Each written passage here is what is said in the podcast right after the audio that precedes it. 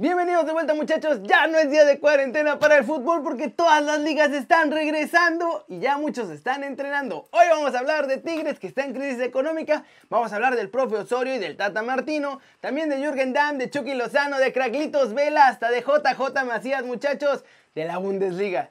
La Bundesliga nos va a salvar de Barcelona, de Zlatan, de todo esto muchachos y mucho, pero mucho más, como ya lo saben, en las flashes internacionales. Intro.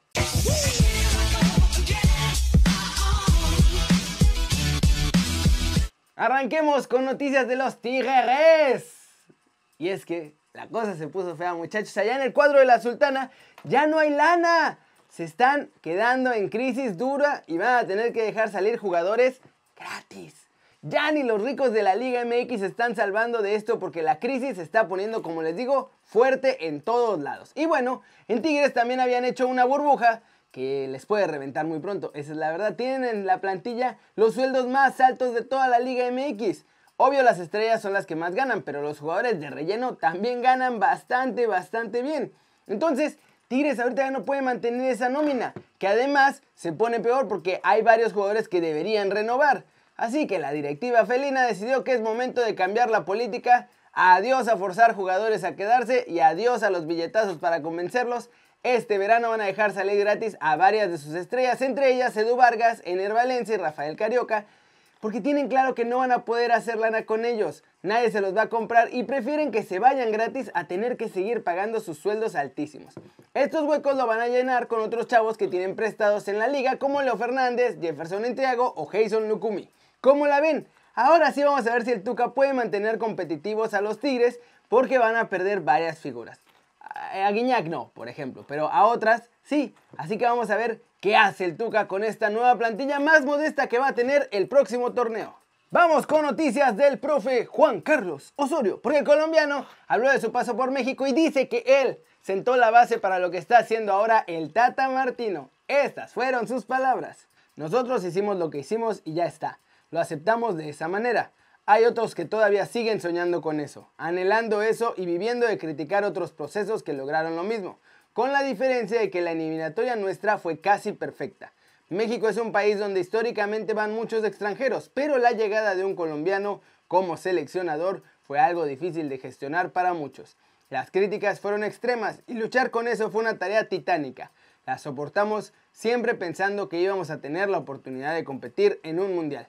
Hoy me llena de orgullo saber que tengo una muy buena relación con los jugadores que actualmente están en la selección mexicana y que valoran lo que hicimos. Se dejaron cosas muy importantes como haber creado la plataforma que hoy el señor Gerardo Martino todavía continúa con ella y que incluye cuatro componentes. La parte atlética, nutricional, mental y estratégica táctica. Me quedo muy tranquilo y orgulloso de haberle puesto ese granito de arena al fútbol mexicano.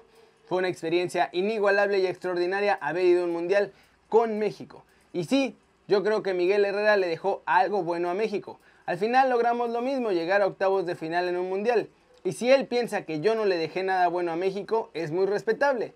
No tomo nada personal, yo sí valoro lo que él hizo por México y también valoro lo que nosotros hicimos. Creo que la selección cumplió en Rusia. ¿Cómo la ven muchachos? Yo también pienso que Osorio hizo un buen trabajo con el Tri y lo criticaron de más por tonterías como eso de las rotaciones. Lo único que sí, estuvo mal en su proceso y que estuvo feo fue lo del 7-0. Más allá de eso, creo que hizo un buen trabajo. Y sí, muchachos, ya estoy esperando con emoción sus comentarios furiosos por este tema. Y ahora vamos al presente del Tri, porque según el entrenador de los Pumas, el Tata Martino es tan bueno que se va a quedar toda la vida con la selección mexicana. Esto fue lo que dijo Mitchell.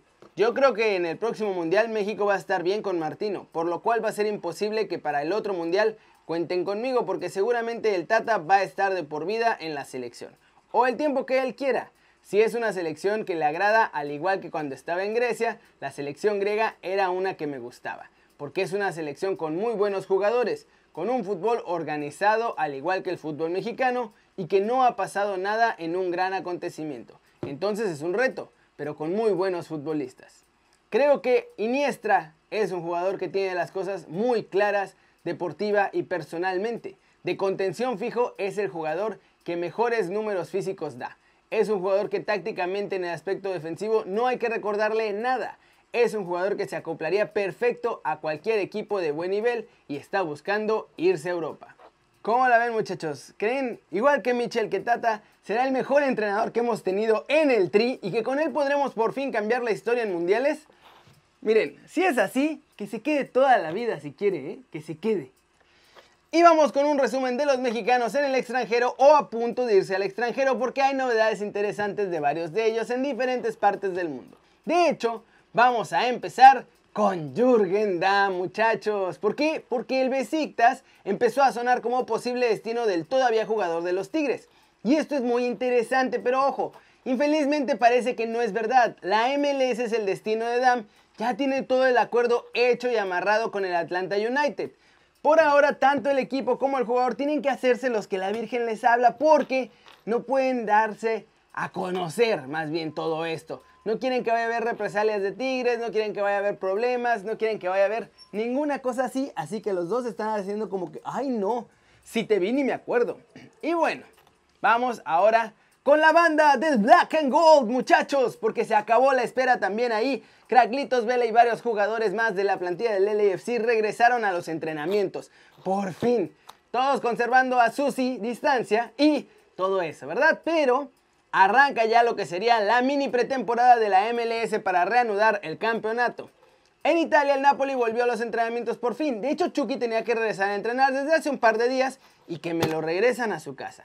Lo que pasó es que pasaron a nuestro muñecaxo diabólico a hacerse su test y luego quedarse en casita en lo que salían los resultados. Hoy por fin llegaron estos resultados y nuestro chavo está en perfectas condiciones. No tiene la enfermedad del laboratorio de villanos chinos ni nada de eso. Así que ahora sí, Chucky volverá a los entrenamientos con el Napoli este sábado. Y ya no más de pilón porque espero que este muchacho se vaya pronto al extranjero. Chequen a nuestro JJ Macías que ya se quiere convertir en Ronaldo o en Hugo Sánchez y no sé qué y está practicando las chilenas y este golazo que se aventó en su jardín. Eso sí, le pregunta a Chivas, ¿qué onda? ¿Cuándo regresamos para hacerlos de verdad en la Liga MX? ¿Cómo la ven? Buenas noticias para todos. A ver qué pasa con el Chucky, porque el Napoli lo quiere vender y lo quiere vender carísimo de París, muchachos. Ya vimos lo de la posible oferta del United, pero yo creo que por ahí lo pueden poner a jugar más simplemente para justificar que lo quieran vender tan caro. ¿eh? Vamos a ver qué pasa.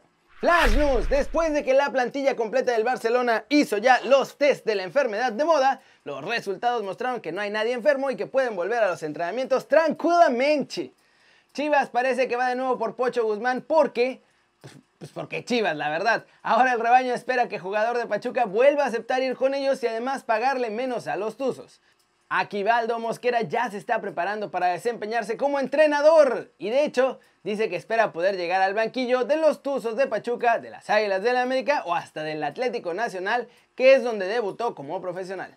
Luis Suárez publicó un video entrenando en su casa sin camiseta y esto no sería relevante normalmente, pero curiosamente lo publica un día después de que la prensa lo acusó de estar gordito por todo esto del confinamiento allá en Barcelona. Y si él está gordo, ya quisiera estar yo tan gordo como él. La mayoría de clubes rusos se oponen a la reanudación de la liga de fútbol porque tienen miedo de contagiarse de esta enfermedad de Batman. Pero cuatro de los cinco primeros clasificados abogan por jugar lo que resta de la temporada. Obviamente quieren que haya campeón. Esto lo informaron los diarios de mi amada Madre Rusia. El Milan puede respirar tranquilo. Zlatan Ibrahimovic vuelve a Italia antes de este fin de semana, muchachos, de acuerdo con Sports Media Set. Esto Después va a tener que hacer otra cuarentena mi muchacho ahí en su casa por llegar del extranjero. La liga ya propuso la introducción también de cinco cambios para los partidos que se disputen en primera y segunda división de España, así como en las categorías no profesionales para lo que resta de la temporada. ¡Se acabó! La maldita espera, muchachos. ¡Vamos, carajo, muchachos! Bundesliga, ¡vamos! 10 días, muchachos. Faltan 10 días para que volvamos a ver fútbol de primera división en Alemania. La DFL confirmó que tanto la Bundesliga como la Segunda Liga regresan en medio de toda esta enfermedad del hombre murciélago, marcando un antes y un después en la historia del fútbol porque van a ser los primeros.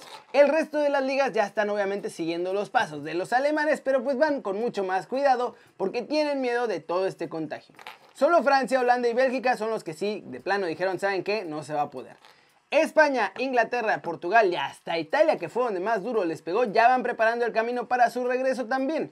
El presidente de la competencia alemana afirmó tras la reunión mantenida este jueves con los 36 clubes de la primera y la segunda división que el fútbol regresa en su jornada número 26 y no van a ser partidos normales porque van a seguir marcados por toda esta crisis, van a estar bajo observación, ciertas condiciones, test especiales. Pero si los planes van según lo previsto, la Bundesliga no se vuelve a interrumpir y la última jornada se disputará el fin de semana del 27 y el 28 de junio. Habrá hasta 5 partidos esta primera jornada de regreso que serían el sábado 16 de mayo y finalizaría esta jornada el lunes del mismo mes con el partido entre el Werder Bremen y el Bayer Leverkusen. ¡Vamos! ¡Por fin! Y después de ella los alemanes van todos los demás países. Ya no surge muchachos, 10 días. 10 días no es nada. Ya hay que ir comprando las palomitas y las cheves porque ya regresa el fútbol. ¡Por fin! ¡Por fin! ¡Por fin! Y eso es todo por hoy muchachos. Buenas noticias. Hoy fue un buen día para el fútbol, me cae que sí. Y nada, suscríbanse al canal, ya saben, denle like si les gustó, metan el zambombazo durísimo esa manita para arriba si así lo desean. De nuevo, suscríbanse al canal, este va a ser su nuevo canal favorito en YouTube. Eh, denle click a la campanita para que hagan marca personal a los videos que salen cada día. Perdón, me distraigo, sigo muy emocionado de que ya va a regresar el fútbol. Muchachos, yo soy Kerry Ruiz. Y como ya lo saben, siempre es un placer ver sus caras sonrientes, sanas y bien informadas. Y ahora hasta entretenidas porque ya va a haber fútbol, muchachos. Y, y, y, aquí nos vemos mañana. Chao, chao.